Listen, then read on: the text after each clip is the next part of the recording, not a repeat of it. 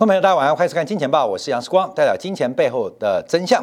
我们看到这个周末啊，这个德国的选举正式呃这个出现了结果啊，这也是攸关整个全球第三大的经济体欧盟的去向。那在英国脱之后，欧盟的老大当然是以梅克领导的德国政府为主，在梅克。执政十六年之后，呃，正式退休。那德国下一任的首相、下一任的总理能不能继续领导欧盟，还是由法国的总统马克宏来替代德国，成为整个欧盟在政治、在外交的领导地位？所以后梅克时代会对于整个欧洲、对于整个德国有什么样影响？对于很多德国年轻人来讲啊，他们可能从认识政治开始，他们的领袖就是梅克尔。所以梅克尔的这个退休，对于老一代的人影响也蛮大的，因为过去梅姨给德国人很多一些很安全、很可靠的形象，也让德国在这几年不管面对俄罗斯的压力，面对中美的角力，德国德国人对于这个梅克尔的领导非常具有一个安全感。好，我们看到在选举结果出来啊，第一个德国股市在今天早盘是出现大幅开高，但是现在啊，在我们下午呃台北时间啊北京时间七点钟录演的时候，已经出现涨幅收敛的变化，同时我们看到欧。元跌破了一点一七的整数关卡，最低的时候来到一点一六七七啊，所以呃，德国股市开高，那欧元是大幅度的开低，这是目前市场上解读礼拜天选举之后的一个变化。好，我们看选举的结果啊，那执政十六年的基民盟啊。跟基社党，呃，正式啊丢掉了第一大党的席次，而由在野党的社民党啊出现了非常明显选票的增加，所以我们看到新一代的德国的执政联盟会出现什么样的发展，目前是扑朔迷离。按照德国单独执政啊这个内阁制的逻辑啊，基本上需要百分之五十的。呃，以上的这个国会多数才能成为单一的执政党。假如没有百分之五十的话，就必须跟其他政党共同组成执政联盟。好，我们看到最新的出口民调所显示出的一个变化，包括了基民盟跟基社盟在这次的选举大幅流失选票，掉了将近八点九个百分点，八点九个百分点的选票，所以也失去了第一大党的一个地位，也失去了呃这个。第一执政啊，第一执政联盟阻隔的一个角色。那我们看原来第二大党社会民主党在这次选票大幅增加了五点二个百分点。那德国人纷纷希望改变，这也是西方民主政治一个最可笑的地方。过得好好的，可是德国人需要改变。德国需要改变什么？德国人自己也不知道啊。但德国人觉得我需要改变，所以把选票呃丢给了。呃呃，给了社民党，给了绿党，给了历任学生党，给了其他自由民主党。所以德国人需要什么？德国人需要改变。那改变什么？德国人并不知道啊。反正西方选举这样改变啊，我们要改变啊。这个劝啊劝举劝举什么不知道啊。反正就是要改变。所以这次啊，这个呃基民盟跟基社盟的失去的一个执政地位。主要是德国人啊，呃，对于梅姨执政那么久啊，基本上就很多改变的期待啊，改变的期待。好，那改变成什么样子？不知道啊，不知道。但至少在选票当中，社民党这次选票增加了五点二个 percent。那另外这次大获全胜的是这次非常极端的绿党，增加了有五点九个百分点。那另外右派的自民党是增加了大概零点八个百分点。那极端的右翼。另类选择党是掉了二点三个百分点，极端左翼的左翼党是直接选票是腰斩了，从原来九点二个百分点掉到四点九个百分点。好，我们这边就要做个解读啊，因为全球最大的左派政党谁？中国共产党。那全球第二大的左派政党谁？那就是德呃美国的民主党。那欧洲最大的左派政党谁？就是现在看起来就是德国的绿党。可观没有？为什么绿党德国绿党？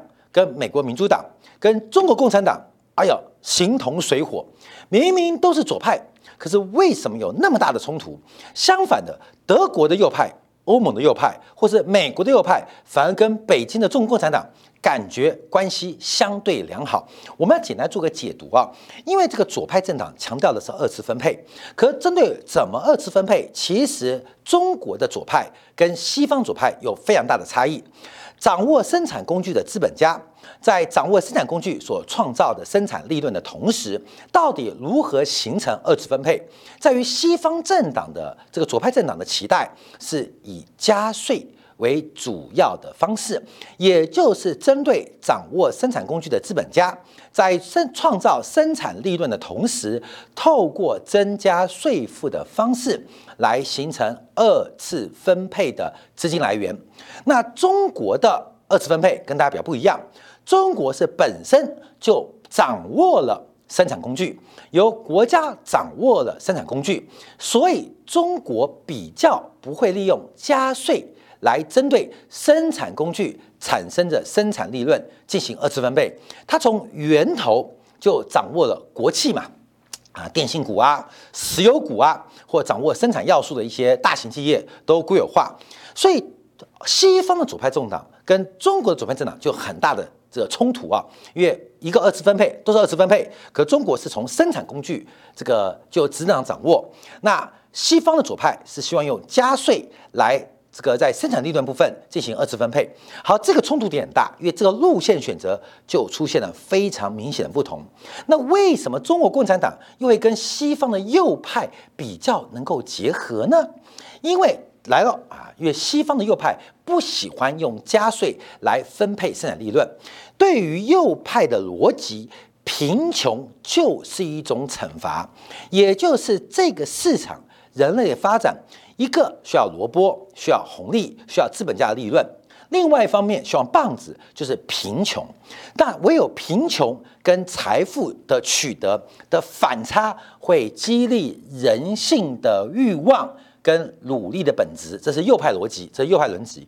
所以，这个掌握生产工具，基本上西方的右派跟中国的共产党就有点接近哦。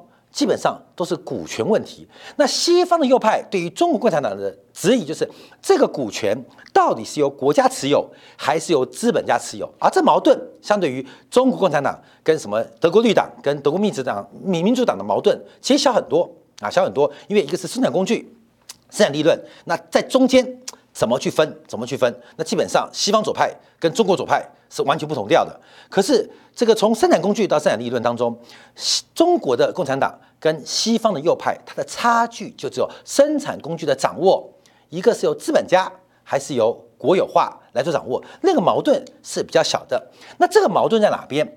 就是到底什么样的生产工具是自然垄断的？什么样的生产工具是市场竞争后的结果？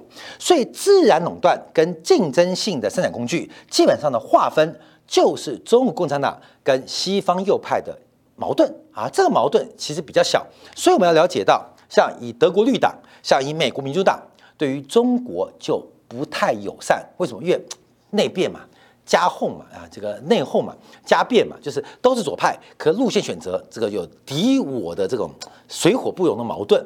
可是中国的左派跟西方的右派反而比较容易沟通哦，因为只有针对股权到底是国有化、集体化，还是个人化、私有化，还是属于资本家，那这个中间差别就要区分生产工具是属于自然垄断还是竞争性的这个资源啊，这个东西划分就有点呃特别，像数据是自然制垄断。还是市场化的结果啊，根本数据产生。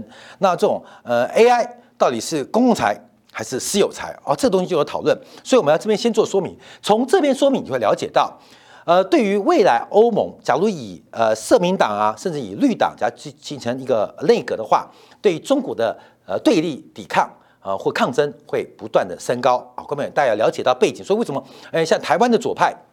以太阳花为例，明明是一个强调二次分配的这个运动，可是为什么会变有反共或反中的性质？就是左派的路线是敌我矛盾啊，是敌我矛盾，而呃台湾的右派，哎，以偏向国民党为例，跟大陆的左派。它是内部矛盾啊，基本上就是呃竞争性资财跟垄断性资财到底属于谁的啊？然后怎么划分？然后是属于资本家的还是集体化的啊？关面我们就做做一个政治上简单的解读。好，这样解读话，光明就知道左派右派啊，基本上对于我们观察的欧盟、欧元，对于跟美国的关系、跟中关系，可能大家会比较稍微理解。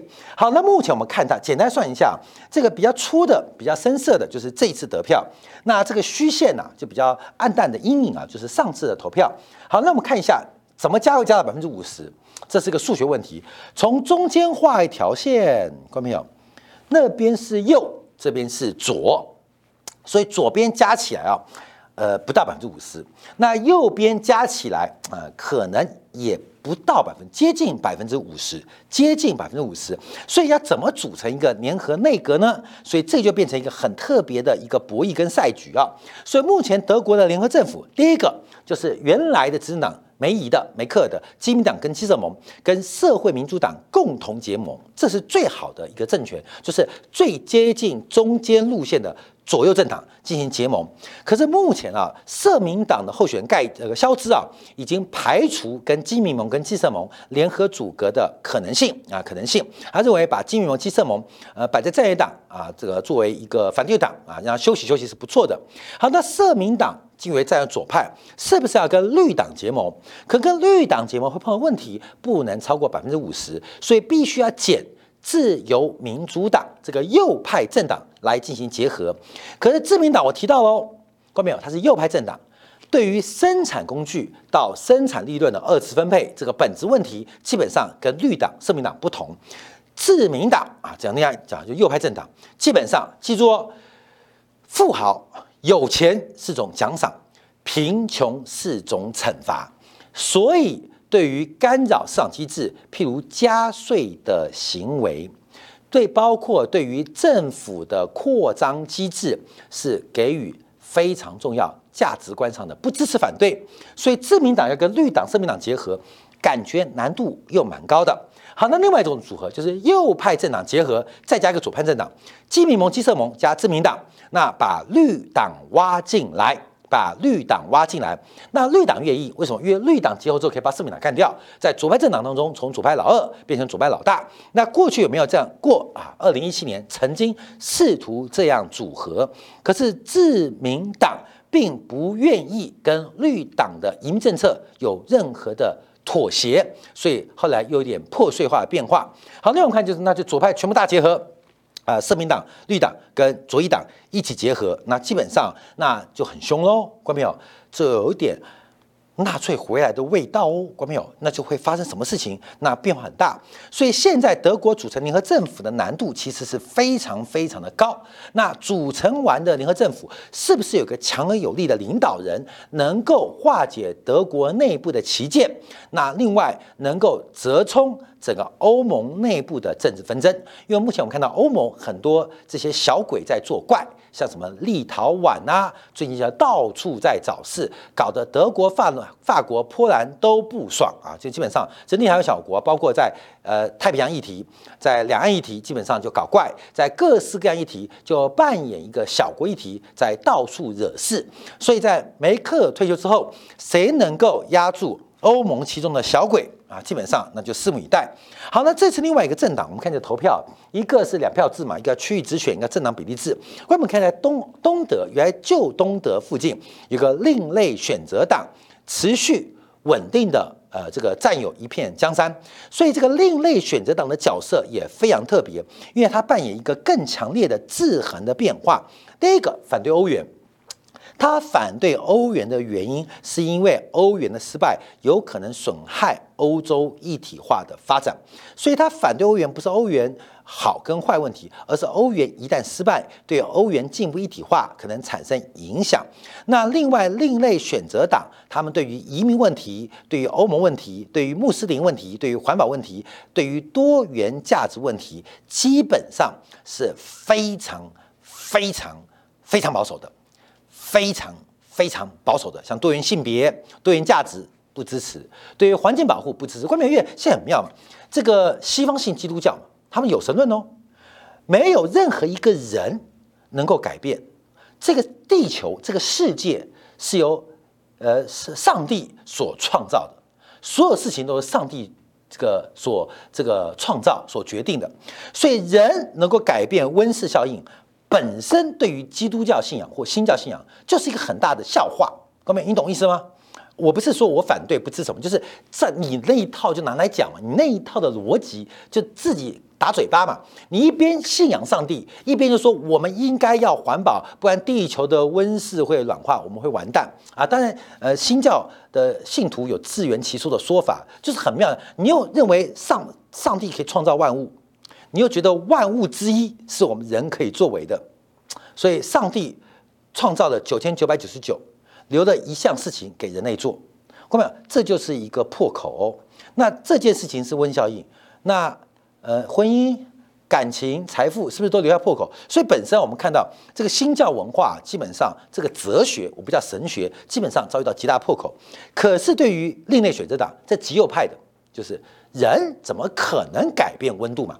假如温室效应导致人类灭亡，那毕竟上帝对于人类有些啊意见啊，你懂意思了吗？所以要相信他嘛，各位。所以我们说西方很多政党啊，很可笑的地方在这边呢啊，你懂吗？所以另类选是一个极度保守右派，所以对移民问题、对穆斯林问题、对于环境保护问题、对多亚值问题，他有特别的一想法。好，根本就是西方政治，反正就是呃各个意见，大家各自发挥。好，那我们就往下观察，因为欧元大幅的开。低，德国股市走高，可是更大的问题就是在梅克尔结束之后，梅克尔在现之前最后一个参访的国家就是到了法国巴黎见了马克宏。为什么梅克会做这个动作？因为在于德国，在于整个欧盟能够继承梅克尔精神或把梅克价值能够继续延续下去的，可能不能指望德国的哪一个党。或哪一位领袖？相反的，要把这个期待寄望在法国总统马克龙身上。梅克跟马克故事很久，或许马克龙才能把原来欧盟所坚持的一些团结或多元的价值可以延续下去。